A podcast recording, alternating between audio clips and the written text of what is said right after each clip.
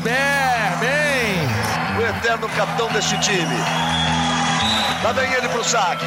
Vai, Nauber, vai, Nauber, vai, Nauber. Alô, alô, rapaziada, ligado aqui no GE. Globo, episódio 31 do Da Rede Conalber. Último episódio antes do início dos Jogos Olímpicos de Tóquio 2020. E olha, é, é um episódio que não sei nem por onde começar.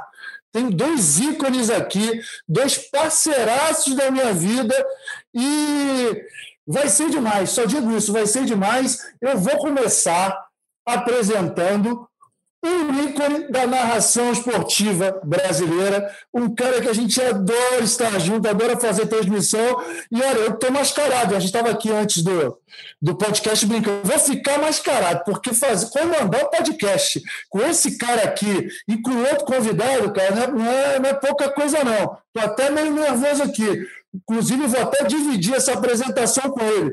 Luiz Roberto, sabe de quem? Luiz Roberto é o nome da emoção.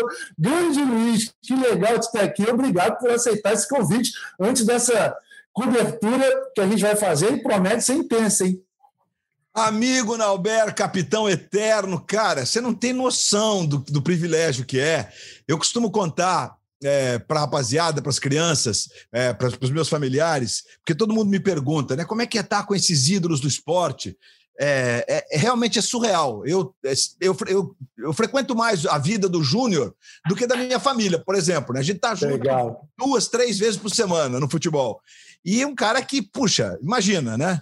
É, um ícone da história do Flamengo, 853 partidas, o cara que mais vezes jogou pelo Flamengo, e um ícone da seleção brasileira. Aí eu costumo dizer o seguinte: às vezes eu me belisco de verdade, porque eu olho assim e falo, não é possível que o cara me trata de igual para igual. E isso acontece com você, Nalber. Ah, você, pelo amor de Deus, Luiz. É sério, é sério. Você, você é um dos gênios da história do esporte brasileiro e muito mais do que a performance, vocês do voleibol, vocês conseguiram tocar gerações. Isso é muito mais difícil do que alcançar o nível de performance que vocês alcançaram. Muita gente diz o seguinte, mas algo está atrelado a, a outra coisa. É verdade, talvez se vocês não fossem tão vencedores, vocês não conseguissem tocar tanto as pessoas. Mas só gente do bem, que sabe o que está dizendo, que sabe o caminho que está trilhando, é que consegue conquistar e conquistar pessoas, que é o que ah, vocês fizeram legal. a vida inteira. Que privilégio estar aqui com você. Bom, o, o, o, teu convidado de hoje, eu vou tratar de nosso convidado, né? Eu faço as vezes da casa aqui, depois de trinta e tantos anos de Globo, é, eu já posso fazer as vezes da casa, né? Como, digamos, ah. embaixador. Então, você manda. não, nem tanto, não, Alberto. Mas é, é, é, cara, é um privilégio, assim, é algo, é algo, é algo surreal para a gente é, ter esse cara ao nosso lado, nesse projeto que envolve os Jogos de Tóquio, esses jogos tão importantes para a história da humanidade. É, inclusive, antes da gente apresentar é, essa safera para você que está nos ouvindo, ontem muita gente, porque é, é, é, lamentavelmente virou uma discussão política a história da hum. pandemia, hum. e é ridículo, né? Porque a gente está tá tratando de vidas, a gente está falando da saúde das pessoas, e Tóquio, nas últimas 24 horas, Tóquio tem metade da população, um pouquinho mais, do Brasil. Registrou pouco mais de 2 mil casos e 7 mortes. É como se nós estivéssemos registrando 14 mortes e, e, e 4 mil casos, né? Muita gente falando, tá vendo, Olimpíada agora pode. Enfim, é uma discussão que não faz o menor sentido agora. Tóquio se preparou, o Japão se preparou e certamente eles estão em estado de emergência para evitar que eles tenham lá novas variantes, etc. Mas talvez por um destino, por uma obra do destino dos deuses do Olimpo, os Jogos vão ser em Tóquio, porque é o lugar certo para poder acontecer essa Olimpíada. Então, Nauber, vamos bater esse papo com essa fera. Apresenta esse gênio da história do esporte brasileiro. O cara tem quatro medalhas olímpicas. É um negócio, o cara é um negócio. Além de ser a figura que é. Você sabe que, pessoalmente, a última vez que eu tive com ele, já faz um tempinho, foi em Curitiba na, na última edição da, da Liga Sim. Mundial, quando ele estava lançando, inclusive, o livro dele, é, que, é um, que é um prazer, né? um deleite. Estou procurando aqui, ele está ali naquele, daqui a pouco eu pego para ler algum pedaço para gente. Porque o cara, o, cara, o cara merece mesmo toda essa reverência, toda, toda essa história que ele construiu tem a ver com a história desse esporte que nós tantos amamos, né, Norberto? Ah, sem dúvida alguma. E, Luiz, eu vou deixar você apresentar, porque é o seguinte: é tanta intimidade que eu tenho com ele, cara. A gente se chama pelo apelido, a gente brinca de geral. Ele acabou de ser vovô agora, a gente vai dar esses parabéns aqui para ele. Ele é o que você falou de gente do bem, né? E, enfim, para mim, ele é o irmão que o vôlei me deu, mas para o público em geral, ele é o maior jogador, o jogador mais consagrado de todos os tempos. E eu só digo, mas vou deixar, vou passar para você apresentá-lo, né? Mas eu só falo uma coisa: repete escada, repete escada. Ah, sabe por quê? Porque ele está repetindo aqui. É a primeira, a segunda vez que ele vem no podcast, é a primeira vez, cara, eu tive pô, a honra, o, o, privilégio né, de anunciar que ele entrou para o Hall da Fama, ele, ele e o Giovanni, é, foram eleitos para o Hall da Fama. Nesse ano, a gente bolou aí uma, uma cerimônia com o pessoal do lado dos Estados Unidos, com o Maurício também, e ganhamos ele. E aí falamos ao vivo aqui no podcast que ele entrou para o Hall da Fama. Então, assim, é muita intimidade. Agora você apresenta, vai lá. Na Rede Conalber tem a satisfação, a honra de trazer para a conversa e para o papo o grande amigo irmão que o vou lhe deu ao nosso Naná. Naná, Naná! Naná, já era. Eu já era. O sobrenome é Santos, o nome é Sérgio, a consagração é escadinha, sabe de quem? Bem-vindo, irmão. Obrigado pela presença, Serginho Escadinha. Oh. Que coisa gostosa. Olha só, Luiz, que honra poder revê-lo. É, realmente, a última vez que, que eu te encontrei foi, foi em Curitiba, no lançamento do meu livro. Pô, e tá do, ao lado do meu eterno capitão Nanar, isso é gratificante. Até porque a gente fica muito feliz de toda a nossa história dentro do esporte brasileiro, toda a nossa história dentro do voleibol, a gente poder estar tá ao lado de pessoas que realmente fizeram muito pelo esporte brasileiro. E o Naná será meu eterno capitão, será o eterno capitão de várias gerações que o voleibol e o esporte brasileiro já teve. Então, para mim, vai ser uma honra poder estar ao lado de vocês, para poder aprender muito. É lógico, tentar levar, levar uma informação diferenciada do voleibol atual, mas acho que vai ser muito gostoso e que honra, e que honra, sem aquela responsabilidade hoje de ter que ganhar medalha. Essa responsabilidade a gente deixa para os meninos e para as meninas lá em Tóquio. Ô, Sérgio, então vou... Ah, fala, Naná. Não, não Luiz, é porque me, me, me lembrei agora de um comentário que o nosso grande Murici Ramalho, né? Ele falou, encontrei com ele no aeroporto assim que ele chegou nos canais dele para comentar e tudo. E aí, e aí, Murici, está gostando e tudo? Aí ele falou assim, ele falou, pô, cara, já fiz cinco jogos. E tá gostando? Pô, cinco jogos sem perder. Tá maravilhoso comentar, tô cinco jogos sem perder. E é um pouco do que o Escada vai viver agora, né? Ele está no nosso time da Globo, a gente vai se divertir muito. Mas, Escada, só digo uma coisa para você, hein? Não fica achando que é moleza, não, hein, cara? Eu vou te contar a história de Londres aqui daqui a pouco, para você vai ver, você vai ver que é muito desgastante. Ó, se alimenta também, descansa também. A gente vai trocar o dia pela noite. E ó, estuda, hein, cara, porque trabalhar na televisão não é mole também, não, né, Luiz? Manda ver. É, é, tem, tem que estudar um pouquinho mesmo, né? Claro que no caso de vocês, o conhecimento de dentro da quadra é o que grita mais alto. Mas esses caras do vôlei acostumaram mal os narradores, porque eles são muito preparados, escadinha. Então eles chegam, eles chegam montados até os dentes, sabem de tudo, acompanham tudo, né? E o, o, o Nauber, a Fabi, o Tandy, são grandes referências. Carlão, Marco Freitas, esses caras são geniais. Eles, bom, é um amor por esse esporte e a gente acompanha no cotidiano. E ainda bem que o Sport TV nos dá essa, esse privilégio, né? A gente pode acompanhar no cotidiano. Mas me permita começar falando de ser avô, cara. Conta pra gente como é que é, essa é mais uma emoção diferente na tua vida. Tem 15 dias, é? Exato, Luiz. Coisa maravilhosa. Meu netinho Mateus nasceu, o filho do, do Marlon, do meu filho mais velho, juntamente com a Renata. Caramba, Olha, quando, quando eu comecei a narrar, eu, eu falava do, do, menino, o filhinho, o filhinho do, do, do Serginho Scadi, meu Deus, o cara já tem, já é pai, meu irmão. Exato. E, e é, é maravilhoso. Eu vou te falar, é uma sensação incrível. É uma sensação incrível, é como se você estivesse ganhando outra medalha. Então, eu vou te falar, a gente tem que aproveitar cada dia, principalmente é, por conta de, de, desses tempos, né? Do, do, atual momento que nós vivemos hoje, não só no Brasil, mas o mundo inteiro. E você receber uma bênção dessa que é, que é um, um, um filho do teu filho, quer dizer, isso vem numa melhor, numa hora muito boa. E agora é, é, é consagrar, festejar é, é, esse ambiente familiar juntamente com a Olimpíada, porque eu tô, tô bem ansioso, viu, Luiz? Bem ansioso. Não, vai ser legal, você vai se divertir. É, posso emendar a segunda? Não. Pô, vai, Luiz, você manda aqui, cara. Eu tô aqui pô, me divertindo, manda ver. Serginho, você foi um dos jogadores mais longevos do, do esporte brasileiro, né? Aí estou contando todos os esportes que tem, digamos assim, uma linha de corte na questão da, da, da idade, porque há esportes que você pode ir até mais longe mesmo, né? Como é que é para você? Em que momento você falou, sou esse jogador? Né? Porque atleta, atleta profissional é atleta a vida inteira, né? É, essa é uma definição brilhante, né? É, o cara é ex-jogador de futebol, é jogador de voleibol, é jogador de basquete, mas o cara é atleta. Quando que você conseguiu virar esse fio, essa, essa fita, esse, esse disco? Ou se já conseguiu? Talvez seja essa a pergunta mais adequada. Antes do, antes do cara responder, ô, pô, Luiz, a gente podia avançar muito nessa cobertura que a gente vai fazer, porque isso que você falou é absolutamente verdade, hein, cara? Assim, uma vez atleta, atleta até morrer. Atleta é um estado de espírito, não é uma questão de estar em atividade ou não. É muito legal o que você falou. Vai lá.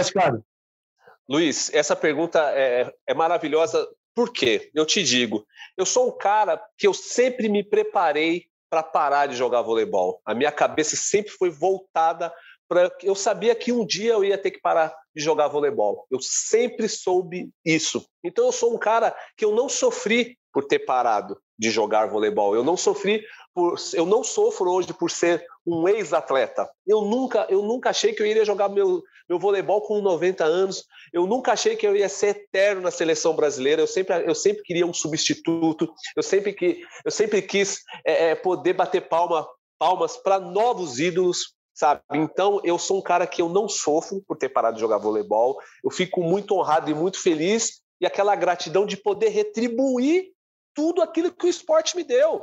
Eu não posso ser egoísta de todos aqueles ensinamentos que não só eu, como nosso capitão Naná, Maurício, Giovanni, a gente morrer com esses ensinamentos, nós não podemos. Então eu sou um cara que eu não sofri por ter parado de jogar. Enfim, eu sou muito feliz de ter parado de jogar voleibol, porque tudo que eu fiz foi da maneira certa, da forma correta, né, é, é, é agindo, é, vivendo o voleibol 24 horas por dia. Então hoje eu não sofro, eu sou um cara realizado, gratidão imensa de, de, de do voleibol ter me apresentado esses caras, porque eu batia palma para esses caras, eu estava assistindo na TV. Eu estava assistindo na TV. Até então, esses caras, para mim, eram era pessoas que eu não conseguia chegar nem perto. Então, quando eu cheguei na primeira convocação da seleção brasileira, eu nunca tinha visto o Bernardo de perto, ao vivo. Eu nunca tinha visto. Conta, conta a história do, conta a tua história do Maurício, vai. Conta que a galera gosta de ouvir. E eu não sabia, eu não sabia nem se o Norberto sabia que eu existia. Então, assim, eu sou muito feliz e, a, e, essa preparação da minha cabeça de ter que parar um dia, ela sempre ocorreu comigo, sempre ocorreu comigo. Então eu não sofro, não sofri e não vou sofrer jamais. É lógico que a saudade ela vem, né, Norberto? Ela vem é, é, daquele ambiente, é, é, das brincadeiras, até da, da, da, da, das próprias questões de você cobrar teu companheiro de fazer a coisa correta, de se dedicar. Isso a gente sente falta disso. Né? Mas a felicidade, sim, de ter parado, é gigantesca. E esse dia, Nalber, que você falou da minha primeira convocação foi muito louco, porque o Luiz Fernando, nosso saudoso Luiz Fernando, ele ligou para mim, aquele sotaque carioca. Ô Sérgio, aqui é o Luiz Fernando. Aí eu falei, oh, pois não, olha só, você tem que se apresentar na Gustavo Sampaio, número tal.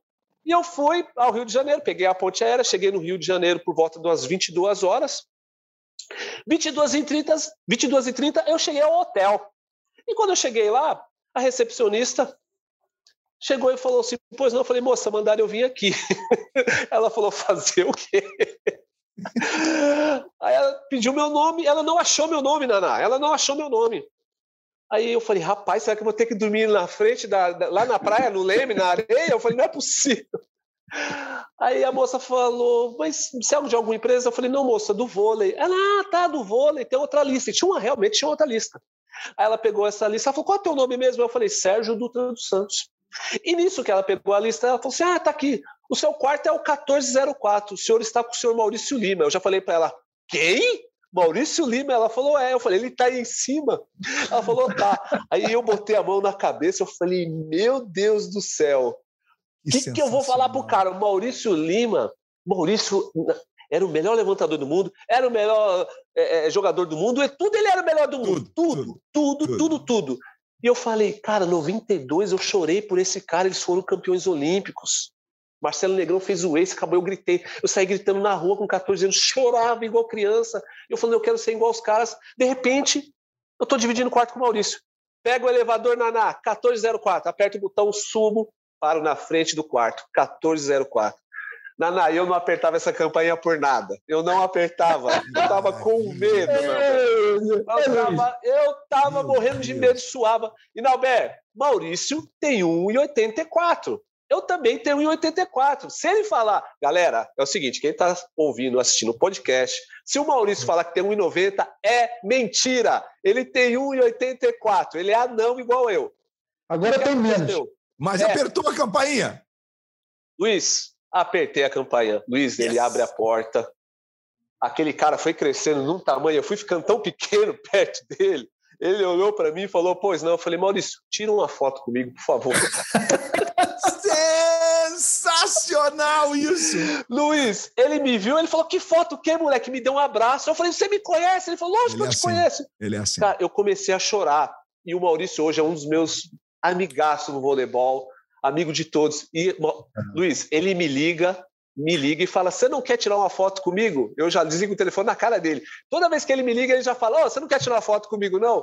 E olha, é, olha essas histórias. É. Do nada, é a gente está dividindo o quarto. E realmente, esse ciclo olímpico, até 2004 Atenas, eu fui parceiro do Maurício de Quarto. Eu fui parceiro do Maurício de Quarto. Ele fazia conta o dia inteiro. O negócio dele era fazer conta. Calculadora! Fica contando dinheiro, contando dinheiro. Exatamente, ele pegava, ele pegava um papelzinho, colocava centenas lá, daqui a pouco colocava um milhar, ele ia colocando um milhar, uma milhar embaixo do outro, ele ficava somando aquilo. Eu falei, Maurício, para que, que você está fazendo isso? Ele só falava assim, me deixa em paz. E começava a fazer as contas dele, aí ele beijava o Santinho, e a gente foi fazer a fase final da Liga Mundial, na Polônia, lembra, Norberto? É lógico. Aí ele pegou, eu vou emendar essa outra história, Norberto, que é muito legal. Semifinal contra a Rússia, Naná, lembra?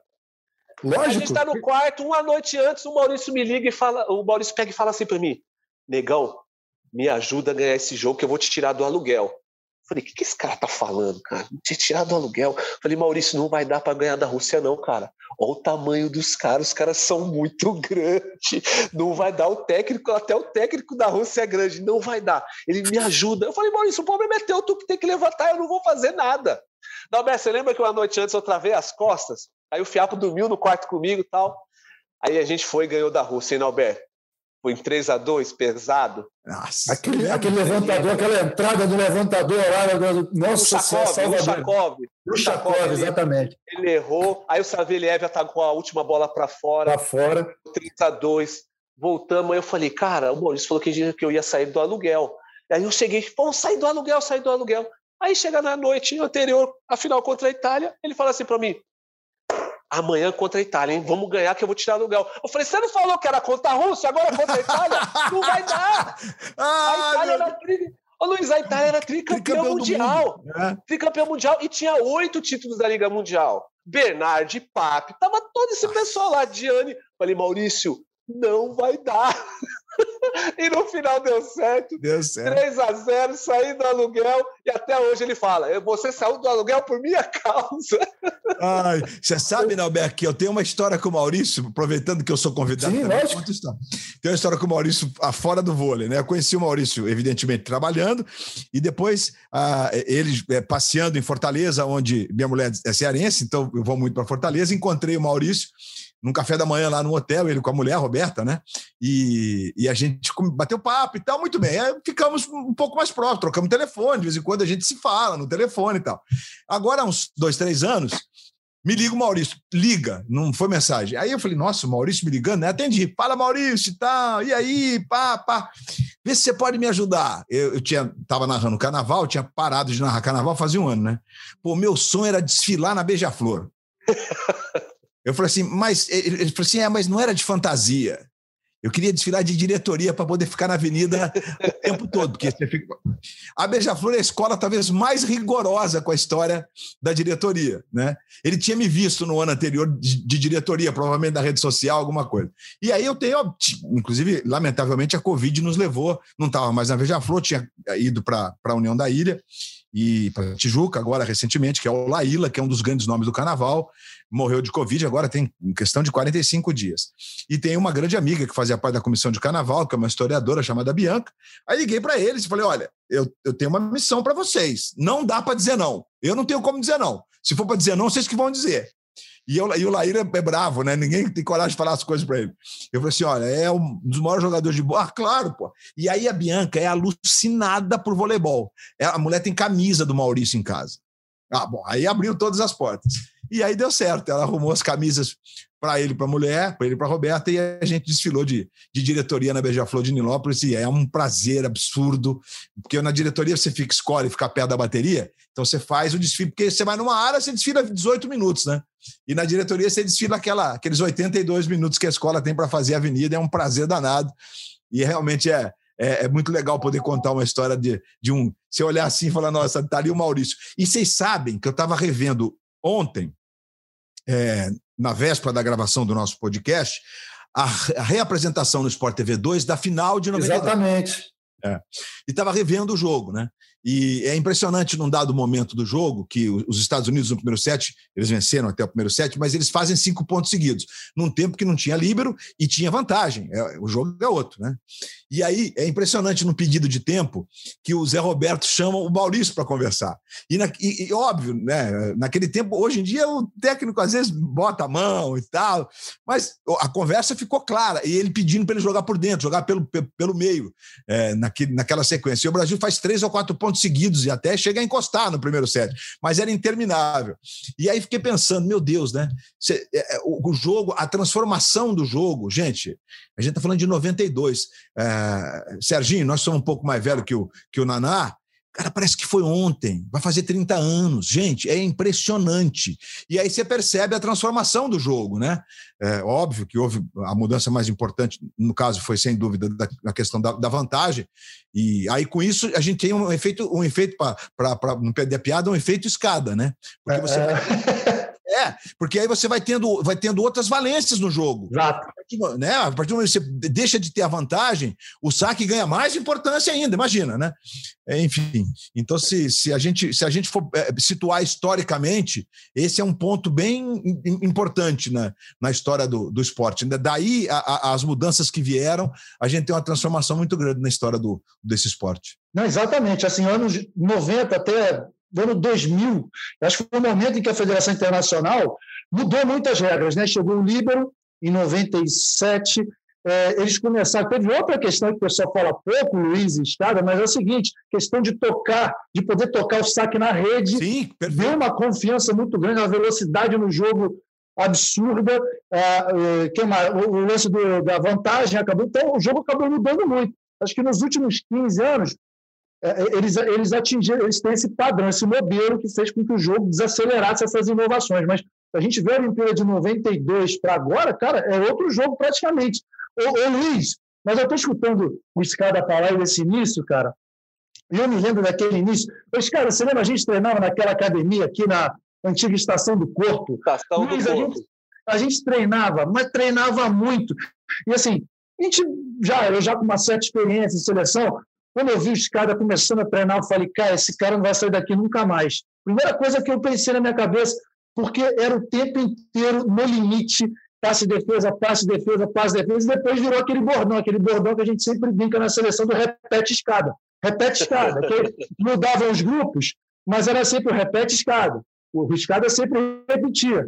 E aí, cara, eu, eu cheguei à conclusão assim, falei, esse cara veio para ficar, e, só que ele veio pra, e ficou mais a pé do que qualquer um imaginava, né? Então vamos lá, Luiz, assim, vamos fazer um exercício, Luiz, Luiz Roberto, treinador. Tá? Vamos. Naquele início era o seguinte: os times lá, 2001 até 2002, o pessoal olhava o saco flutuante, o saco flutuante era só, eram só dois jogadores que passavam. E na nossa composição tática, era sempre eu e o. Né? No início, eu sabia que todo mundo ia sacar nele.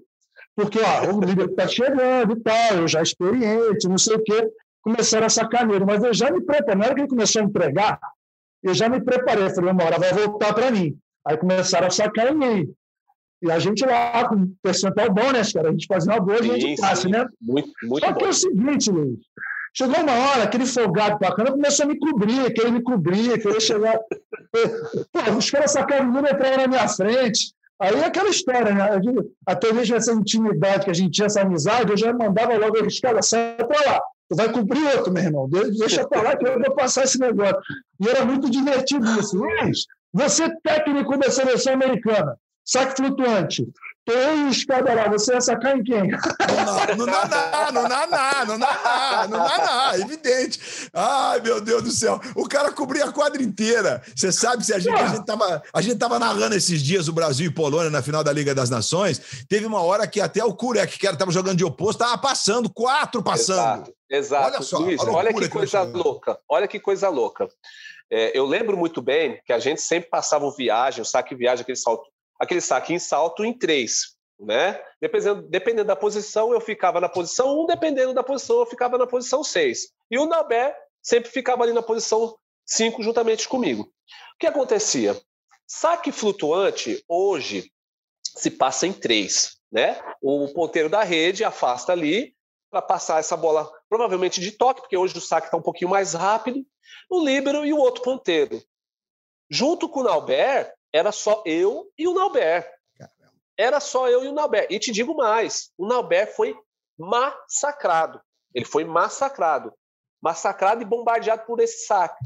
Porém, o nível de acerto do Naná era impressionante. Você entendeu? Hoje, gênio, né? hoje, gênio, né? é, gênio. não, gênio. Eu digo não é porque é meu amigo não, porque é, é, é, os números eram muito, muito, eles eram altíssimos. E o que acontece? Hoje, uma linha de passe que passa 65, 70% é um, é um, é um número bom. O Nobel era 89, 90%.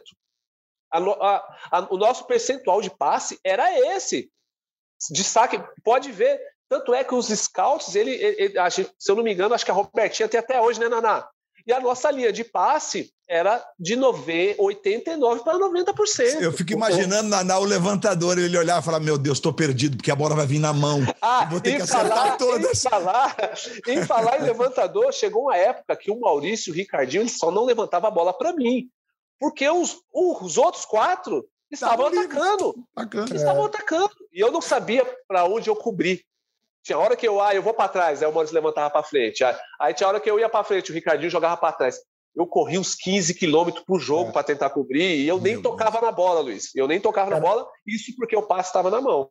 É, os cara, essa, essa nossa é, é, essa nossa artilharia, né, cara, era, era impressionante mesmo, porque pô, a gente era mais responsável pelo passe, eu contava na rede atacar, mas, cara, vinha os caras tudo assim, todos, parecia um caminhão, todos. Todos, todos. todos. Todos. E, e digo mais, Alberto, desculpa eu te cortar. Não, eu não. lembro que o Giovanni e o Dante saltavam no mesmo tempo que o Central. Cara, é igual, a mesma coisa. E aí Era o Cães atrás, coisa. o Giba na frente, meu Deus. E os caras, as outras seleções ficavam perdidas, os caras ficavam pulando igual pipoca, eles não sabiam para que lado que ia. E contra-ataque era a coisa mais linda do mundo, Norberto. Quando a gente defendia, meu amigo, era, Era uma correria. Né? Falar, eu, fui, eu fui contemplado de ser um torcedor fanático de voleibol, tá ali dentro da quadra, só olhando assim, ó. Ah, não vai ter cobertura, porque a bola não vai voltar. Não vai, Luiz, não vai voltar. Eu, eu, Luiz, não, é, passe é uma coisa muito psicológica. A gente sabe assim que é muito treino, mas é emocional, é confiança, né, cara? E aí, assim, a gente ficava, eu, cara, a gente ficava com 3 metros de altura, cara, quando às vezes um cara ia para o saque, aí ele olhava assim, olhava para mim, olhava para o escada, olhava para mim, aí fazia para o técnico assim, ó, a pessoa, a pessoa não, tá não está vendo o meu gesto, mas eu estou abrindo os braços, no sentido, o cara falava assim, caramba, onde é que eu vou sacar? A gente ficava grandão na escada, tipo, pô, esse é cara é bom, esse cara é bom, o que eu vou fazer? Naná, e, e, teve várias passagens legais que, que, que, tinha aquela trinca, que era eu ser o Giba, eu vou ser o, hum. o, Dante, eu ser o Edídio, e o Giba a gente sempre sacaneava ele, né? A é. gente falava assim, começava o jogo, ela falava assim, ô filhão, hoje você não encosta na bola no passe, ele ficava bravo. É. Ele, não, não, deixa eu passar aí. Aí ele falava assim, ele falava assim, os caras, tira o Alberto, eu nem ferrando, tu que não vai encostar na bola. Ah, que maravilhoso isso, pô. É, vai virar a bola lá, vai virar a bola lá, Giba. Vai lá. Não, e, a gente, e a gente consagrava o Giba, porque ele ficava soltinho para atacar e fazia 30 pontos por jogo, né? Eu nunca vi um cara atacar tanto como aquela velocidade dele, era algo assim, né? Fenomenal, né? Fenomenal. E, teve uma, e, é, e, teve uma. Desculpa, Luiz, teve uma Imagina. época que foi eu, o Giba e o Dante. Exatamente. Né? E assim, eu, o Dante com aquele talento, o Dante, o talento puro. Só que em, em, certas situações do jogo, era o saque, os caras macetavam realmente o Dante e o Giba. Aí tinha hora que o Dante estava em dificuldade e tinha hora que o Giba estava em dificuldade. E tinha momento que os dois estavam em dificuldade, eu estava no meio dos dois. Aí o Dante falava assim: pô, cai um pouquinho mais para cá, me ajuda aqui. Aí o Giba, ah, pô, cai mais para cá, me ajuda aqui. Eu falo: vocês querem me ferrar? Eu tô aqui no meio. teve ace, Luiz, teve ace, que a bola passava perto, perto do, do, do, do, Dante. Aí o Bernardo já pegava a plaquinha assim para tirar ele. Ele falava assim: escada, levanta a mão, fala que a bola era sua, fala que a bola era sua. Aí eu já levantava aqui: não, Bernardo, fica tranquilo, era minha. Era minha. Dante 18, porque, maravilhoso! Porque assim, a gente. Não é porque ele tinha errado um ou dois passes que a gente tinha que tirar o, o Magrelo do jogo. Porque o Magrelo estava voando. Em outros fundamentos, ele estava fazendo a diferença. Tocava muito no bloqueio, né? via com aquela pipe de contra-ataque, que era o Magrela, o Magrela é, é, é sensacional, cara. A gente tinha muito nato, coisa de louco, nasceu, era coisa de louco. Então nasceu eu falava assim, eu vou, eu vou ter que me doar um pouquinho mais para ter que cobrir o Dante e o Giba, mas eu sei que na hora os caras vão resolver. E res... pelo amor de Deus, a gente tem uma safra de ponteiros, a gente teve, a gente teve uma safra de ponteiros que eu, eu acho que a safra assim com a, é, é, com a regularidade de ponteiros durante anos que nenhuma outra seleção ah. vai ter. Não, hum, não vai ter. Não vai é. ter. E fora a qualidade, não era só ataque, tá, Luiz? A bola sobrava na mão do Nauber para levantar, ele colocava a bola onde ele queria. Aonde ele queria. Então a gente. E esses jogadores, é lógico, agora, esses ponteiros, é, essas pessoas se inspiraram muito na, né, nesses ponteiros que nós tivemos no passado. Né? Então isso é maravilhoso e que continue essa velha atual escola, que ela continue durante muitos anos para esses jovens jogar da mesma forma, para a gente não perder essa identidade.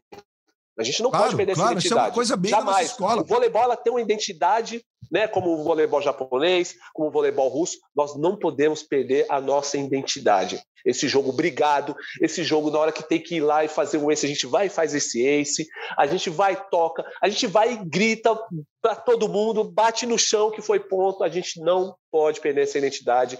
E eu espero muito que, a nossa, que as nossas seleções, agora tanto a masculina, a feminina, a praia, também, masculino e feminino, tem essa identidade nos Jogos Olímpicos. Agora que, que, que vai, ser, vai ser muito bom de assistir. É muito bom. Olha só, antes da gente entrar em Tóquio 2020, temos coisas importantes para falar, né? a gente já está na expectativa. Eu tenho separado aqui duas historinhas com vocês. Ô, Escada, vai preparando aí aquela história lá de Atenas, tá? depois, do, depois do nosso ouro, aquela com Ian Iverson tudo, que essa é muito legal. Mas eu tenho uma história com o Luiz, depois do Mundial de 2002, né, Luiz? Você lembra daquela uma saída no centro da cidade, cara? Aquilo que é maravilhoso. espetáculo que foi aquilo. Pô, conta aí, cara, conta aí, porque pô, acho que vale a pena, cara. Foi um dia que eu achei que ia, que ia dar problema, mas cara, foi maravilhoso aquilo. Foi o seguinte, Serginho, é, e meus amigos do podcast na Rede Conalber. A gente tinha um quadro, a gente criou um quadro no Esporte Espetacular que se chamava Copa na Rua, antes da Copa do Mundo da, da Coreia e do Japão. Fazíamos o quadro eu e o Renato Ribeiro, com todo respeito, né, meu diretor? Hoje, o nosso diretor-geral de esportes da Globo. E a gente ia para a rua, é, tinha uma, uma, produção, e um dos produtores era o Lédio Carmona, hoje comentarista do Sport TV, que é um jornalista maravilhoso e tal, veio do, inclusive do impresso para a televisão, foi depois chefe de reportagem. E aí a gente levava uma. uma, uma não, era um, não era um quadro negro, não era uma lousa, né? Era, era como se fosse, mas com papel, tinha um papel enorme, e a gente escrevia palavras em coreano, em japonês, para as pessoas brincarem com aquilo e tal, e foi fazendo sucesso.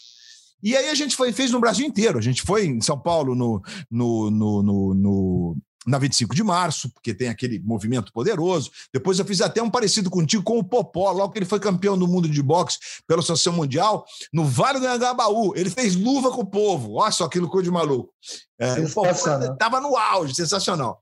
E aí a gente, depois que passou a Copa, A ideia foi o seguinte: puxa, vamos manter o quadro, só que ele não pode chamar a Copa na rua, evidentemente, né? Ele tem que se chamar, arrumar outro nome. Aí virou um Fala aí.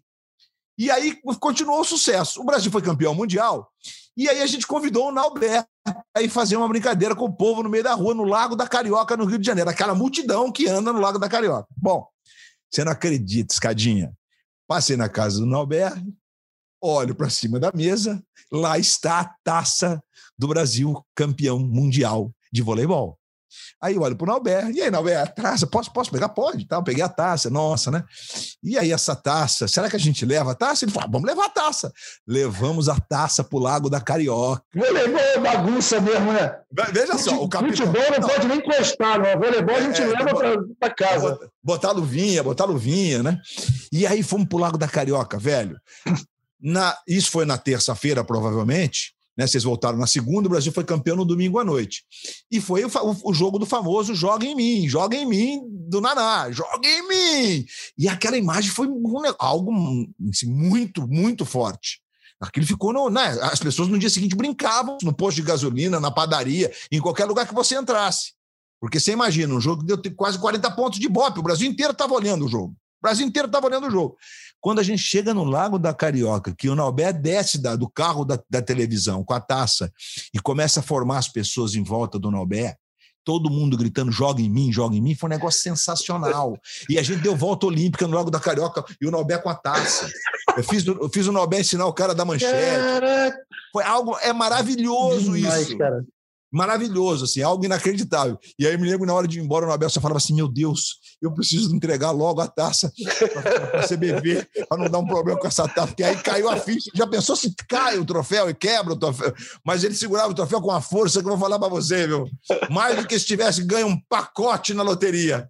É, foi demais. Cara, imagina, sendo do Rio de Janeiro, outro, no Rio de Janeiro, né, cara, que não é dos lugares mais seguros, não, com a taça de primeiro tipo no Mundial, cara. Aqui, assim, ó, aquela verde amarela linda, né? Aqui, assim, o Nunes lá com, com, com, com a lousa, né? Escrevendo é. lá as posições e tudo. Ué, parecia Maracanã, cara. Foi demais. E esse, lance, e esse lance, lembrar esse lance da taça, né, Norberto? Toda vez que a gente ganhava, é, como a gente, a gente não andava de executiva, né, Norberto? Isso aí, a gente foi andava depois, na classe é. econômica, foi bem depois.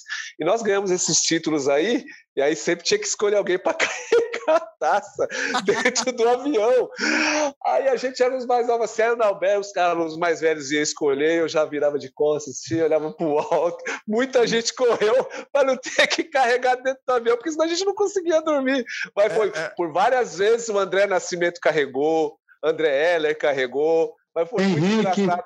É, Henrique, toda competição tinha taça. Anderson, né? Anderson. Mas Anderson. Eu, eu, sempre, eu sempre tinha que carregar bola, Luiz. É. Sempre o saco de bola sobrava para mim. Então, eu falava, não, gente, eu já tô com saco de bola, pelo amor de Deus, vai fazer eu carregar troféu também dentro do avião. Mas era, era, era uma brincadeira ah, muito é demais, legal é também. É e você sabe que eu tenho, uma, eu tenho uma, uma um arrependimento no bom sentido, tá? É, para a Olimpíada de Sydney, Aliás, tem momentos maravilhosos, porque não sei se vocês se lembram, a gente se classificou num pré-olímpico contra a Argentina, lá em Mauá. São Caetano. São Caetano, São Caetano, São Caetano, São Caetano, São Caetano, Estado do ginásio São Caetano. Se eu não estou enganado, o Kid entrou e destruiu no saque, fez uns 4, 5 pontos. Joel, Joel. Joel, Joel. Joel, obrigado, Naná. E a gente conseguiu a classificação, um jogo também maravilhoso. Estava transmitindo esse jogo com o Renan, nosso treinador de comentarista. O Renan foi, inclusive, para os Jogos Olímpicos. Mas na ida para Sydney, como vocês estão dizendo, as equipes, os atletas não viajavam de executiva. E a Globo já me deu uma, uma mangabinha naquela época, estava na executiva. Para a Austrália! Você viaja. Meu Deus! É. Aí tem uma hora que o, o, vocês vão se lembrar. O Weber, gente boa, jogava no Brasil, Sim. era o levantador da Argentina.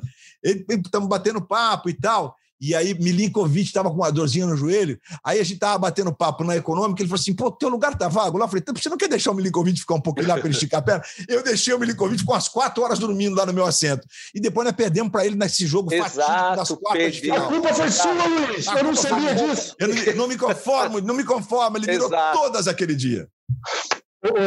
Ô, cara, mas eh, falando de executivo econômico, você vai lembrar que na volta de Atenas, nós voltou todo mundo junto, né? Assim, a, a imprensa, nós e tudo. E, cara, até ali a gente viajava de econômica. Então, chegamos nós lá, campeões olímpicos, medalha de ouro, passando a executiva no lá para econômica e a galera da imprensa toda na executiva, né? porque a, a, a Globo sempre deu essa, essa mamata para a galera que viajava. O pessoal olhava assim meio constrangido, tipo, caraca, os caras estão lá para trás e a gente aqui. Aí depois rolou, misturou, a gente fez a maior carnaval, mas foi o maior barato. Eles cada conta rapidinho aquela história do, do, do Allen Iverson, vai, aquele marrento lá, que você deu logo uma, um tapa de luva de pelica nele. Luiz, essa é maravilhosa. Ah, mas é, eu lembro que o Bernardo não queria que a gente fosse para o desfile de abertura, né? Ele falava assim: quem quiser ir, vai, mas eu, eu, não quero que vocês vão fazer. Pô, e a gente. E o Nauber pegou e falou: eu lembro que você falava assim: ó, galera, é o seguinte, quem quiser ir, vai, porque é um, é um momento único da vida de vocês como atleta. É, a abertura da Olimpíada é algo maravilhoso. Aí eu falei, cara, eu vou. Aí no final das contas foi, acho que foi basicamente todo mundo, né, Nauna? Todo mundo. E aí a galera da NBA tava também. E todo mundo indo lá tirar fotos com os caras. E aí, pô, foi eu, foi, foi Maurício, foi o, o, o Anderson. Apenas isso. Foto com... Atenas, Atenas. E aí eu fui pedir para tirar foto com o Alan Iverson. Ele, ele não deixou tirar foto com ele. Mas que Aí eu falei, filha da mãe. Então eu falei, beleza. E nós tiramos foto com, com os outros grandes astros da Tim Duncan. Pô, tiramos e ele não tirou, Luiz. E ele não tirou. Enfim, ganhamos a medalha de ouro. E o basquete perdeu. E o basquete perdeu para a Argentina, não foi? O basquete na, perdeu na semifinal. Na eles, ficaram, eles, eles foram bronze. Eles foram bronze. Exatamente, eles perderam para Mano Ginóbili, Escola e Companhia Limitada. É. Exatamente. Ex exatamente. E o que aconteceu? Tá indo nós jantar num, num, num, restaurante que era meio balada, no final das contas, quem tá lá? Alan Iverson, com a sua medalha de bronze. Aí eu falei, a minha estava no meu peito e eu fui lá, né, Luiz? eu fui lá, né, Luiz? Só fui, cutuquei ele assim, ele olhou, eu só levantei a camisa e já saí fora. Mostrei a douradinha para ele. Quer dizer, pagou, viu, Luiz? Ele teve pagou que pagar bonito, essa aí. Viu? Pagou, pagou bonito. bonito. Mas bonito. assim, é... foi muito deselegante, porque não foi só comigo, tá, Luiz? foi com todos outros atletas de outros países. Ele não tirou, Luiz. Ele não tirou foto. E engraçado que todos os outros companheiros de time dele, do Dream Team, os caras tiraram foto. Sabe? Foi uma coisa muito deselegante. Foi muito deselegante. Ah, isso é falta de ele. dimensão, né, Escadinha? Demais, é falta de dimensão demais, total. Demais. Né? Isso que aconteceu agora também, é, é, é recentemente, é, com, com, com, o pessoal da Eurocopa também, a seleção da Inglaterra, os caras recebendo a medalha e já tirando logo em seguida. Nossa, né? isso, isso aí, para mim, é, é, foi uma atitude lamentável. Não, e, e aconteceu e... com a gente também no Maracanã, na final da Copa América, e... lamentavelmente. Isso não se faz, isso não se faz. Isso é um mau exemplo. Isso é um mau exemplo. A gente Isso teve é um 15 exemplo. dias atrás o Guardiola beijando a medalha de prata Exa na final da Exatamente. Cara, eu fico arrepiado isso, de lembrar. Pô, isso foi, isso foi um mau exemplo. Isso foi um mau exemplo. Então, eu acho é, que, que, eu acho que nossos atletas, os atletas brasileiros principalmente, têm que saber o seu lugar. Nós somos, somos e sempre, nós somos, nós vamos ser sempre espelhos, não só para os adolescentes, mas para os adultos também. Como é que a gente dúvida. não pode valorizar? É lógico que no esporte a gente vai perder, a gente vai ganhar. O alto nível é isso. O alto nível é isso. Não quer dizer que você perdeu uma final que você é um perdedor, que você é um fracassado. Claro muito pelo não, contrário. Evidente, muito pelo contrário. Final, você tem seu êxito, você tem suas glórias sim, tem sua glória, tem sua glória sim. Mas por um outro lado, tem muita gente que te olha, que quer ser igual a você, e você pegar uma medalha e você tirar, que exemplo você está passando para o teu filho, para o teu irmão, para o teu pai, para tua mãe. Então eu achei horrível, horrível. Eu acho que os nossos atletas têm que mostrar nós somos de carne e osso, sim, e vamos ter que respeitar não só as nossas derrotas, as nossas vitórias e principalmente aquelas pessoas que estão torcendo pela gente, né? Que tiram seus tempos preciosos para poder assistir, mandar vibrações positivas. Então, galera, vamos prestar atenção, vamos tornar exemplo não só dentro de campo, mas fora de campo também. Sensacional, Luiz, sensacional, ele já estreando como comentarista. E eu vou pegar esse gancho aqui para abordar esse assunto, né? Que time é esse que a Globo montou Impressionante. No feminino teremos Fabi, Thaisa, Sheila, Fabiana. Fabiana. São as quatro, né? No masculino, eu, Escada, Carlão, Tandy, Marco Freitas, somos, somos nós, nós nove, né? São esses nove, exatamente. E a gente já está na expectativa, todo mundo de trabalhar junto. Eu queria saber agora, Luiz, você, com toda essa experiência de televisão, né? Como que é a preparação do Luiz Roberto para uma cobertura como essa de Olimpíada. O que, que você diria para nós comentaristas, especialmente para o Escada, que está iniciando nessa função? E, enfim, fala um pouquinho disso, porque teremos uma cobertura bastante intensa e bastante desgastante, né? Então, assim, é importante a gente realmente pensar em se preparar, em estudar, mas também descansar, também se alimentar, também isso, porque o desgaste é absurdo. É, né, Luiz? Não, sem dúvida nenhuma. Acho que, assim, é, em relação à questão física, para vocês que sempre estão no, no, local dos jogos, né, seja a competição qual for, o fuso horário está implícito no, na tarefa de vocês. Agora é diferente. É isso então, aí. Assim, minha, minha primeira lição, eu acho que é virar mesmo. É, eu, a, minha, a minha técnica que eu, que eu fiz nos jogos de, de, de, fuso horário totalmente trocado, que eu não fui, eu virei geral. Eu dormia entre meio-dia e seis da tarde, meio-dia e sete da noite, horário do Brasil, para você viver no horário do, do outro país, que é o que eu pretendo fazer agora para esses jogos. Do ponto de vista de televisão, é, Nauber, é muito simples, porque vocês, e, e esse nosso time é um time que, que, impressionante, que timaço a gente montou. Acho que com exceção da Thaísa, Acho que a Fabizona também não comentou ainda, mas todos os outros, de uma forma ou de outra, já participaram. Né? Uh, inclusive, no lançamento do livro, teve um jogo, uma, uma das transmissões da Curitiba, que o Escadinha participou com a gente. Ficou ali meio de convidado e ó, só no espetáculo. E bem demais. é, é, é, é, simples, Alberto. Nos programas, nos debates, vocês vão ter tempo e, e liberdade sempre para trazer a experiência que vocês têm de vida, de atleta mesmo, né? E óbvio, isso que o Serginho fez agora, por exemplo, esse comentário sobre a medalha de prata, no caso do futebol, que foi realmente assim, fantástico, né? É fantástico, foi aviltante até eu diria, né? Foi ainda mais no momento que nós vivemos, né? No caso da Copa América, a gente vai sediar uma competição que trouxe até uma variante nova para o Brasil. Aí você tira a medalha de prata, depois de jogar 30 dias ganhando e perder um, você não perdeu, você é vencedor. É, enfim, e é um recado muito ruim, né? De mal, de mal, mal perdedor é uma das das coisas mais, mais tristes que pode acontecer na vida, né? Porque você, você passa no vestibular e não é necessariamente em primeiro lugar que você passa, e você está na faculdade do mesmo jeito. Então, assim, durante a transmissão, né, Escadinha e Nauber, a gente tem aquela dinâmica. É, é, a, o comentário durante o jogo ele é muito dinâmico, ele é muito curto.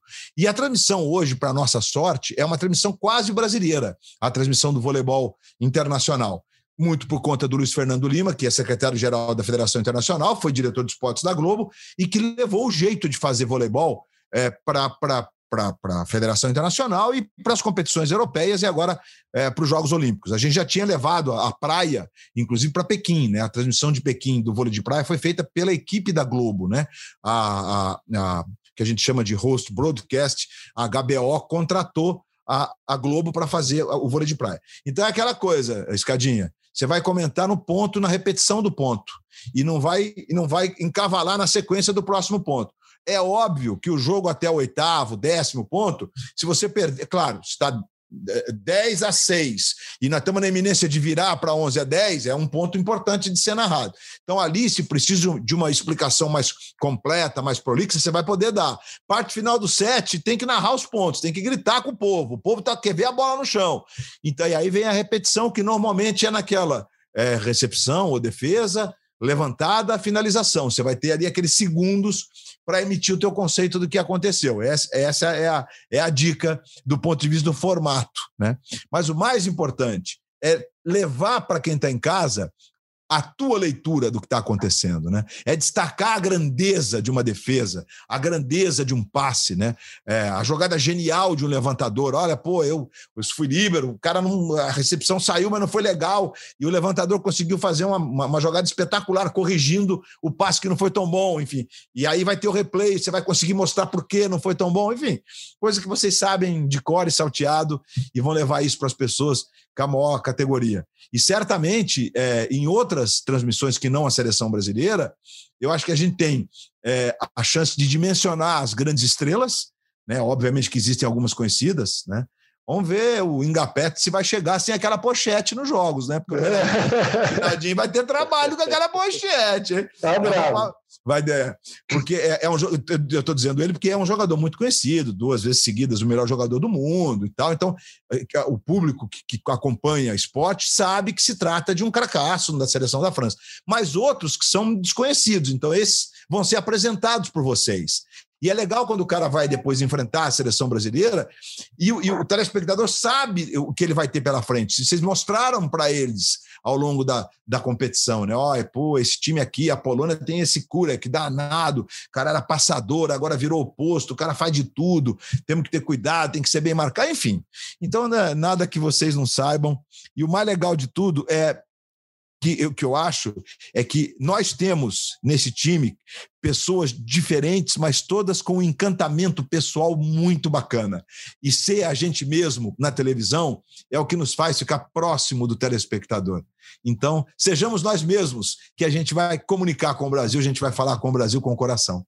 Cara, sensacional isso, cara. Tá dado o recado, né? Eu não tenho a mínima dúvida de que ele vai brilhar, porque eu conheço ele, é um cara inteligente, é um cara que sabe usar as palavras, é, foi o que você falou, né, Luiz?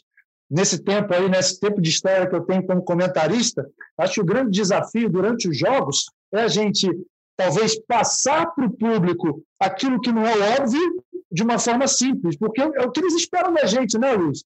O que eles estão vendo ali, a, a, bola que bateu no bloqueio e foi para lá, eles estão vendo. Agora, por que, que o cara atacou ali? Por que, que o bloqueio errou? É, a nossa, é o nosso feeling de atleta, né? Nosso feeling de atleta, eu acho que é legal que, que as pessoas que as, as pessoas queiram, queiram escutar isso, mas de uma forma simples e direta. Porque se a gente falar com a os com a nossa nosso palavreado ali, com o nosso vocabulário, já era, ninguém vai entender. Eu acho que é isso. E como, como os caras é um cara simples, um cara que sabe se comunicar, eu acho que vai tirar onda. E, ó, aí, galera da escala, Juliana, eu quero, eu quero fazer transmissão dessa galera, hein?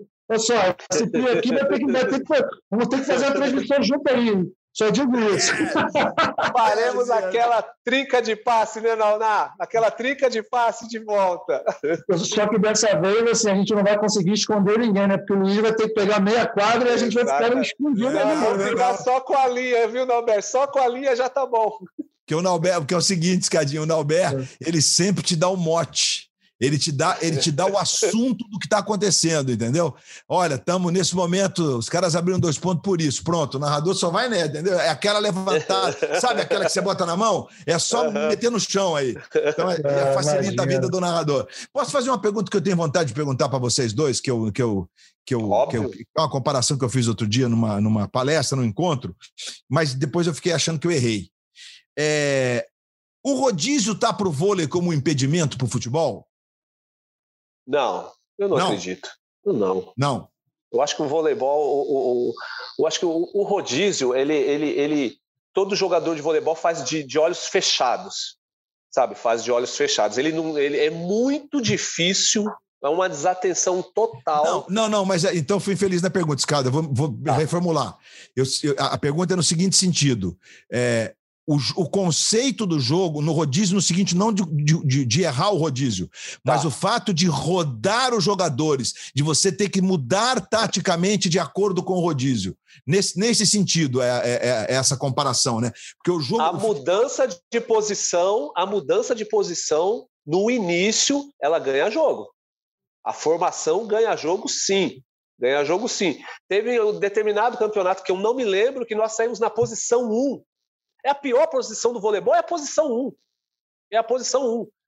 Nós saímos e nós perdemos o set. Eu não sei se o Dalber estava, a gente falou assim: Bernardo, não sai no próximo set na posição 1. E você consegue casar o jogo sim nas posições. Você consegue casar, deixar o levantador na, é, na rede de dois, para a gente pegar a rede de três dos caras Isso. lá. Então, tem, tem muito disso. O rodízio ele ganha jogo. Ah, é, mas... O que você acha, Norberto?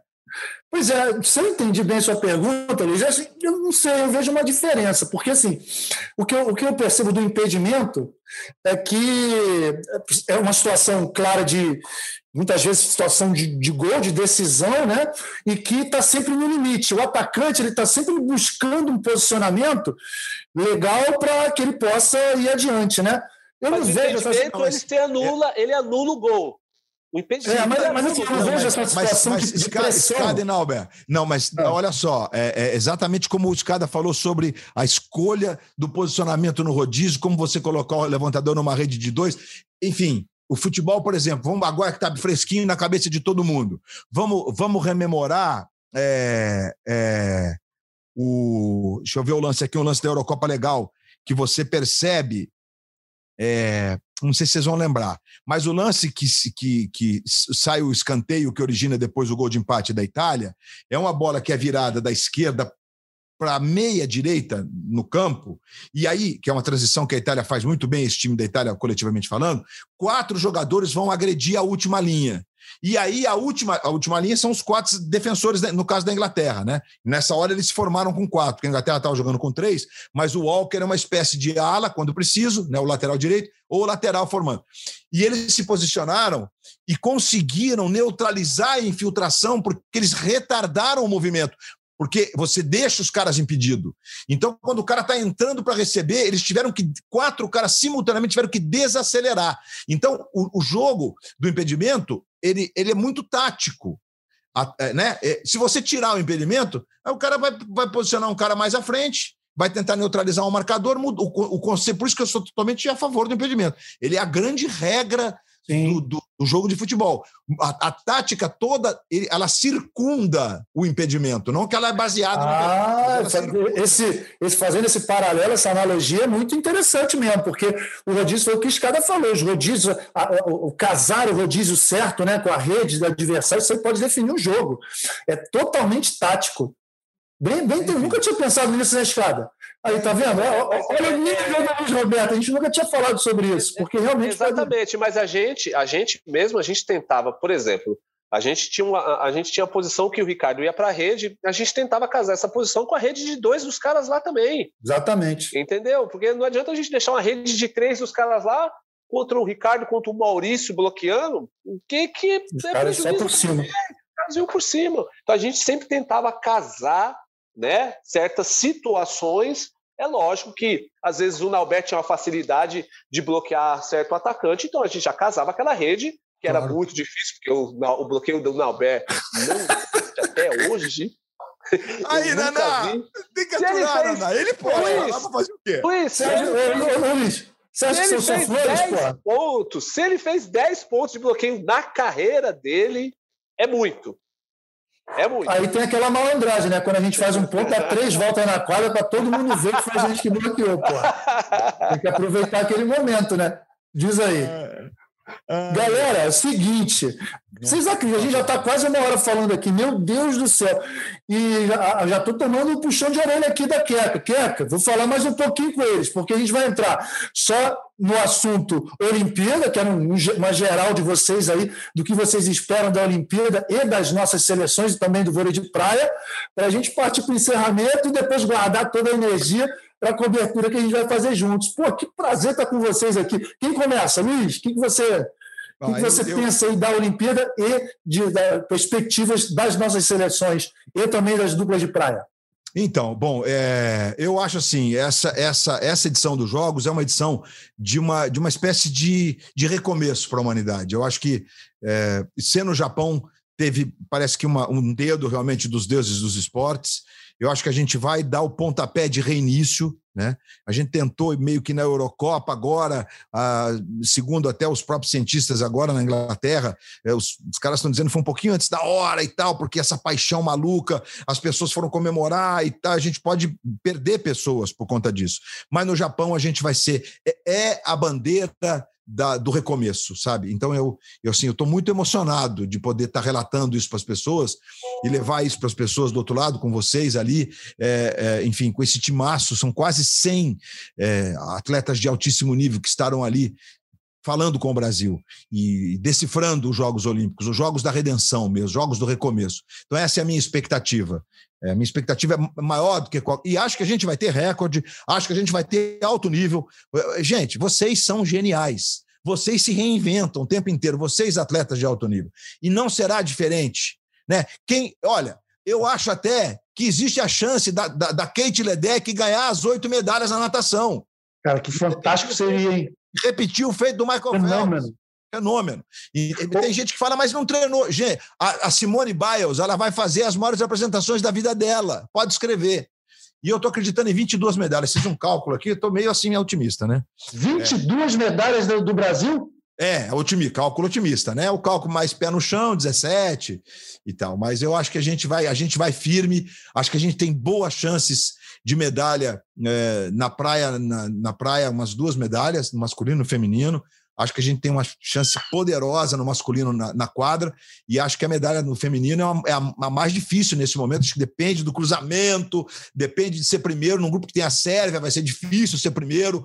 Mas, enfim, é, é, essa é a minha expectativa. Mas estou muito, muito, muito otimista. Acho que a Agatha e a Duda, é, bom, é, a conquista do fim de semana deixa isso muito claro. Elas fizeram jogos espetaculares, de um nível técnico altíssimo.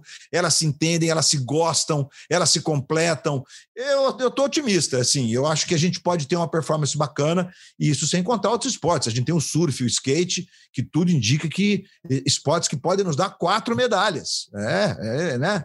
A gente pode ter um, um, pódio poderoso nessas duas modalidades novas. Então, assim, Albert, eu, eu sei que a Queca está aflita com, com o nosso tempo, mas eu estou muito otimista e proponho depois fazer um ping-pong, então, com vocês dois, sobre Brasil e, e os primeiros adversários nos jogos, para a gente ganhar tempo. Acho que vai, vai, aí eu, eu, posso fazer o papel de apresentador, se você quiser. Por favor, por favor, por favor. Não, Escada, diz, Gostaria de ouvir a expectativa do Escada sobre é, Exatamente. Não, eu, eu, na realidade, eu acho, eu, na realidade, por tudo que, que, envolve a Olimpíada, eu acho que todos os atletas de todos os esportes, eles se igualaram pelas questões de, é, é, é de preparação. É, é, é, todo mundo igualou. É lógico que certos esportes, o Brasil não vai ter a mesma preparação de outros, de outros países. E outros países talvez não tenham a mesma preparação que o Brasil teve em todos os esportes. Eu acho que todos os atletas se igualaram vão se igualar nessas Olimpíadas. Então, eu acho muito que vai ser a Olimpíada da superação. Eu acho que vai ser a Olimpíada da superação e aquilo que eu digo, todos vão estar no mesmo barco, meu amigo. E é isso que eu acho que é o grande, eu acho que é o grande diferencial do atleta brasileiro, porque ele vai estar igual a todos os outros. Né? A gente não sabe como é que o Phelps se preparava. Ninguém sabe. Ninguém sabe. Devido a essa pandemia, como é que os atletas americanos, como é que eles se prepararam? Eles nadaram em casa? Como é que é? Então, eu acredito que, que todos os atletas estão no mesmo barco. Agora, as nossas seleções, é, é, é, é vôlei de praia, vôlei de quadra, temos grandes chances, sim. Grandes chances, sim. Então, é, é, o otimismo e a torcida ela vai ser gigantesca. Agora fazer esse, esse ping-pong aí, meu amigo. Opa, Luiz. vamos, vamos que vamos. Vamos que vamos. Então, vou fazer o seguinte: é, quer, eu vou, vou, vou, tentar ganhar tempo, tá? É, vamos, é, é, é Já tem gente na fila aí, a galera que não sabe, né? Assim, uma sala virtual, tem gente na fila querendo começar. Calma, pessoal, calma que a gente está terminando. Tá bom demais isso aqui. Vai lá, Luiz. É, é. Para come, começar, vamos no masculino de quadra, então. Jogo de estreia: Nauber, Brasil e Tunísia. Me parece o jogo mais tranquilo da chave, mas como é que você define uma estreia?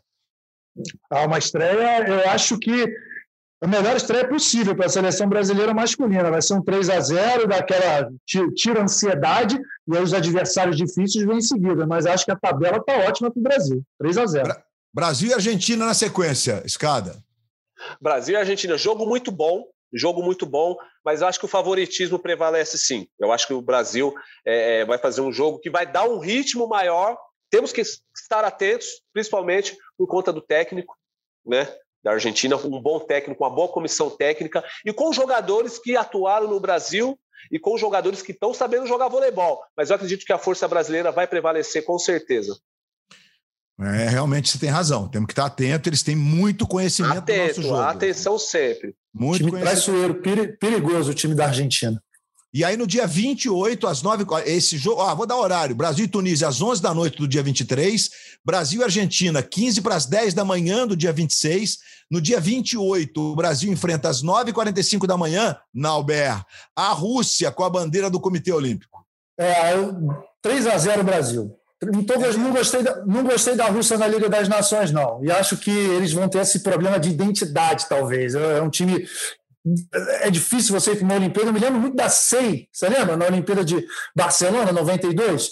a, a delegação russa é. teve uns resultados muito abaixo do que poderiam ter. Você não sabe quem você está representando, é, você não, não, vai tocar o hino, você não está vestindo o uniforme do seu país. Acho que isso pode interferir. E eu não gostei da Rússia na Liga das Nações, não. Brasil 3 a 0 Luiz.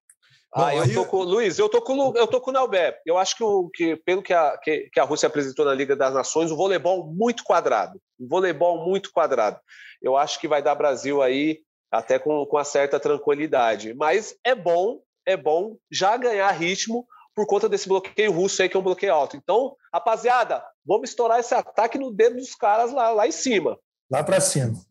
Bom, aí vem os dois jogos mais difíceis da chave que vão definir o primeiro lugar. Por que, que o primeiro lugar é importante, gente? Porque no torneio de voleibol, a gente vai direto para as quartas de final. E esse é o jogo mais cruel dos jogos.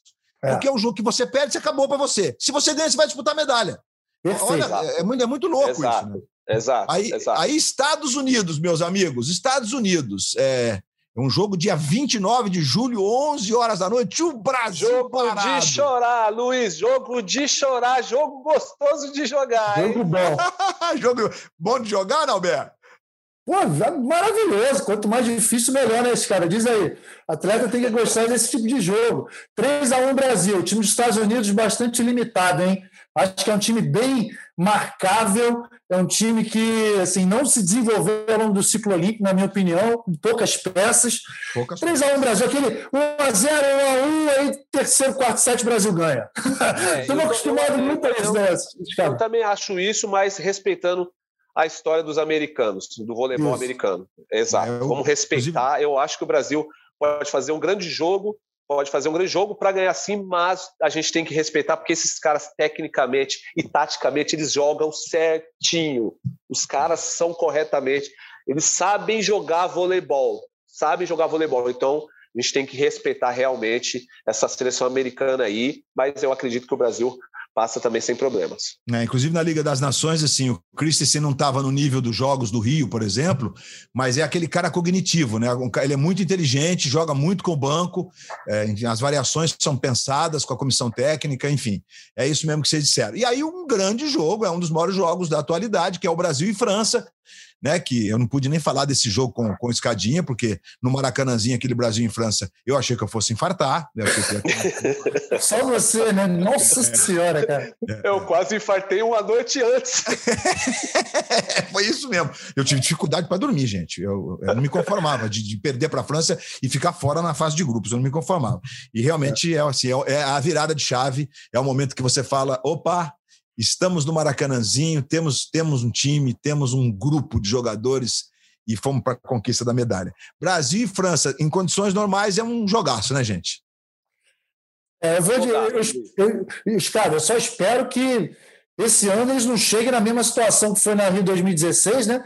Para não. Eu acho que um 3x1 também, mas um 3x1 menos dramático do que foi aquele. Vai, Aí ser, o Brasil... vai ser um jogaço, Nalber. Eu acredito que vai ser um jogaço, mas eu não vejo a França também não. Como, como um grupo coeso. Também não. Tem uma peça ou outra que são bons jogadores. Realmente, os caras são bons jogadores. Mas você não ganha sozinho, meu amigo. É isso aí. Você não ganha. Você não ganha. Então eu não vejo. Eu acredito que eu vejo uma força coletiva maior nos Estados Unidos do que na própria França. Tradição, né? Tradição. Eu vejo uma força é gigantesca na seleção italiana como tradição, como grupo, do que na seleção francesa. Porque a seleção francesa, ela, ela joga como um bando, ela não, é, é um ou outro jogador, e, e quando o negócio está feio pro lado de lá, eles não juntam, não. Eles não juntam. Eu acredito que vai ser um grande jogo, mas é jogo para o Brasil falar assim: ó, aqui é Brasil, meu amigo. Aqui é Brasil e não tem conversa. Você sabe? 3 a, eu 3x1 aí, viu? 3x1 aí. Tô gostando, tô gostando. A gente vai agora pro feminino. É, só lembrando isso que o, que o Serginho, você e o Nalberto disseram agora como é importante. No Bem Amigos dessa semana, o Jorginho, brasileiro campeão europeu com a Itália, a primeira coisa que ele disse na entrevista que ele deu indo para o aeroporto, inclusive, que ele estava indo saindo de férias, aí, né, de férias, vai para as Maldivas, aquela, né, papo, papo, papo de alto nível. De, de, de também cada, cada jogador da Itália recebeu um, uma milha e tal de, de premiação. Mas a primeira resposta foi o seguinte: ele falou para o Galvão assim: Galvão, a gente se gosta muito. Ah, fundamental. Fundamental. É, a hora que eu ouvi isso, eu falei: é bom, a explicação passa por aí. Então a gente se gosta muito. Eu e o Chiellini, eu, eles chamam o Chiellini de Giorgio.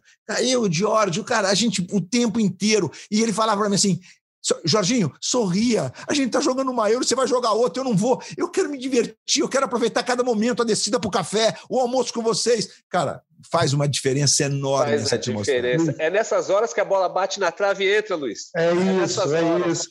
Ô, ô, Luiz, a gente, a gente até brinca muito, né? Quem, quem olhava um treino nosso, chega lá na Urca, chega lá em Saquarema, vê um treino nosso, aquela geração nossa devia pensar assim, cara, esses caras se odeiam, cara. como é que esses caras convivem? Porque, assim, era uma xingação de um lado para o outro, a gente se cobrava e a gente se provocava e tal.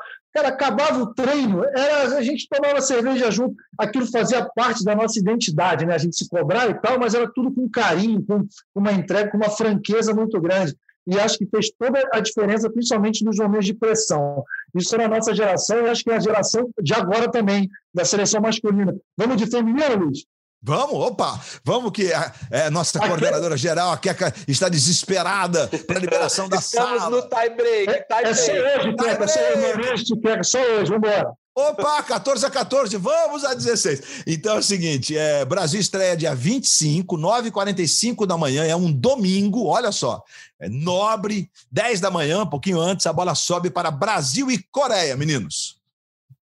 3 a 0 Eu acho que vai ser uma estreia difícil. 3 a 0 você acha? Ah, eu vou de 3 a 0 Nalber. Eu vou de 3 a 0 Eu acho, eu, eu, eu vou te falar, não por conta da Coreia, mas eu acredito que, que, que, o Zé Roberto conseguiu levar alguns jogadores, que, algumas, algumas atletas que, que, que eu acho que vão fazer a diferença nessa Olimpíada. Eu acredito muito na Camila.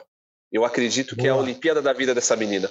Você está entendendo? E eu acho que, que, que, que a gente sempre jogou por causas, né, Norberto? E eu acho que essa menina pode ser uma causa da seleção brasileira. Eu é acredito muito nisso.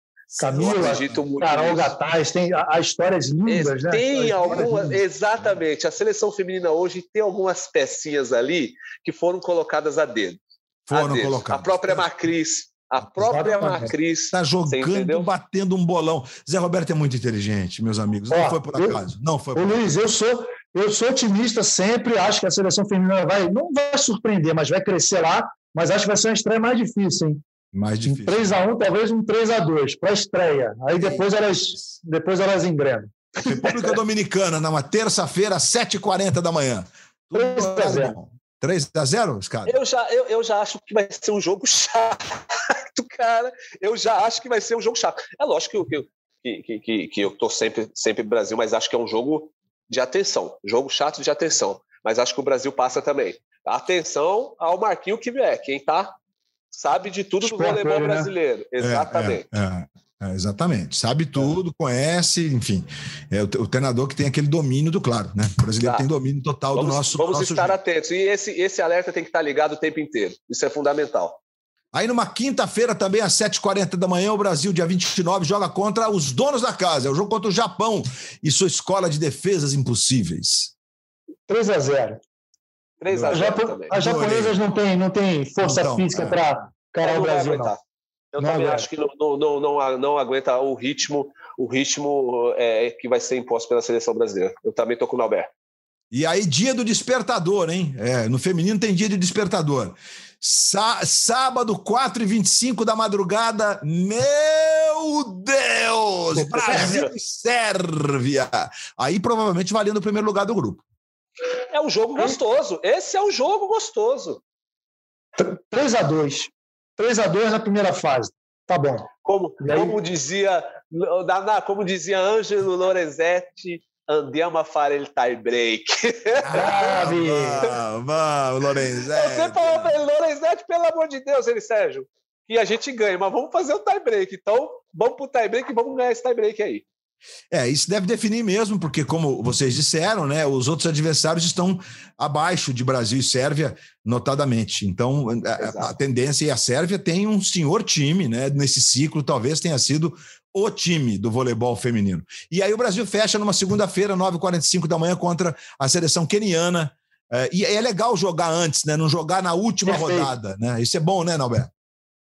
É, não, mas eu acho que assim, ganhando, ganhando bem do Quênia, o Brasil se classifica bem e pode se preparar melhor para as quartas de final, que acho que o grande jogo ali é o mata-mata, tentar classificar em primeiro para pegar um adversário melhor na outra chave. Né? O Brasil não está é, na chave. Exato, eu, eu concordo em, em, em, em, até certo ponto com você, mas no grupo B, meu amigo, olha lá, vamos lá: China, Estados é. Unidos, Rússia, Itália, Alemanha e Turquia, Naná. Bravo, Tira né? quatro seleções. As quatro que você tirar desse grupo B são quatro seleções pesadas. Exato. São quatro exato. seleções pesadas. Prefiro enfrentar a Turquia desses times aí. vai ser a quarta. Exato. Acho que exato, a Turquia vai exato. ser a quarta. É, é. Seria melhor enfrentar exato. a Turquia mesmo, naquele maldito jogo das quartas de final, que dá um estado Exatamente. de nervo nas quartas de final. Gente, eu, eu, não vou passar por grupo por conta do tempo, que eu, a gente sabe que as histórias foram tão boas, mas vou falar dos jogos de estreia da, da praia, começando pelo Alisson pelo Alvinho. É, aliás, as estreias são contra argentinos, né? O, tanto no masculino como no feminino. O Alisson, bom, não preciso nem dizer, o Alisson, com toda a história que tem, campeão olímpico, é, não, não joga agora mais com o Bruno, joga com o Álvaro, contra o Capo Grosso e o Azad, na dupla argentina. Eu acho que, assim, é, o fato de ter entrado já nos Jogos do Brasil a mudança de sistema para grupo na praia, a gente tem uma, uma garantia, acho que a gente vai passar bem, mas é um jogo de estreia contra argentinos, mas acho que o favoritismo é bem escancarado, eu diria, viu? Dá, sim, é bem, bem. Eu acho assim, o Brasil vai mostrar, é, vai botar camisa, peso da camisa brasileira. Acho que as duplas masculinas não se prepararam tão bem quanto as duplas femininas. Vejo um favoritismo maior no feminino, mas acho que o Brasil passa, acho que o Brasil vai longe. Acho que passa. o grande problema está um pouco mais adiante. Um pouco mais adiante, exatamente, começa... exatamente, Norberto. Mas acho que esse jogo aí é um jogo, realmente, até porque o, o, o vôlei de praia é muito dinâmico, né, Norberto? Ele realmente ele não é fácil de se jogar. Mas eu acredito que o Brasil passe também. Eu acho que as duas duplas passam e depois adiante que o negócio, o caldo entorna, Nalbé. É, o caldo entorna. A Agatha e Duda estreiam também contra as argentinas, a Galaia Pereira, enfim, freguesas, tranquilo. normalmente é bem tranquilo, né? Sim, acho que não vamos, sim, não sim. tem como, não tem como. Bom, o Evandro e o Bruno, Evandro, grande Evandro. Ah, rapaz, grande o Evandro. Evandro que história maravilhosa de vida tem o Evandro. Jogando com o Mágico, com o Bruno, a estreia contra os chilenos. A distância também. Também, aqui, acho que. Vai começar bem. tranquilo, dá confiança, né? É, é, completando, completando. Ana, Ana Patrícia, Rebeca contra as quenianas. É, também acho que é uma estreia tranquila, né? Tranquilo, tranquilo. Tranquilíssimo. E assim, e assim vamos. Gente, que podcast espetacular, Luiz. Cara, eu ficaria três horas falando com vocês eu também. aqui. Tô, tô, cheio, tô cheio de história para contar aqui. Mas legal, muito legal. Obrigado, vamos voltar, vamos voltar para frente, vamos voltar. Só queria deixar esse recado para os meus ouvintes, né? Depois desse episódio absolutamente especial, a gente vai dar um, uma pausa durante a Olimpíada, afinal de contas, a rotina vai ser pesada, e aí a gente volta com tudo após a Olimpíada para repercutir, para bater papo e tudo. E agradecer, pô, coraçãozinho para esses dois aqui, Luiz, Escada. Obrigado mesmo, vocês foram demais. Tamo junto nessa cobertura nossa, tá certo? E ó, agradecer meu time. Érica, Queca, tô, tô finalizando. Maurício, finalizamos aqui com tudo. Rafael Barros, obrigado.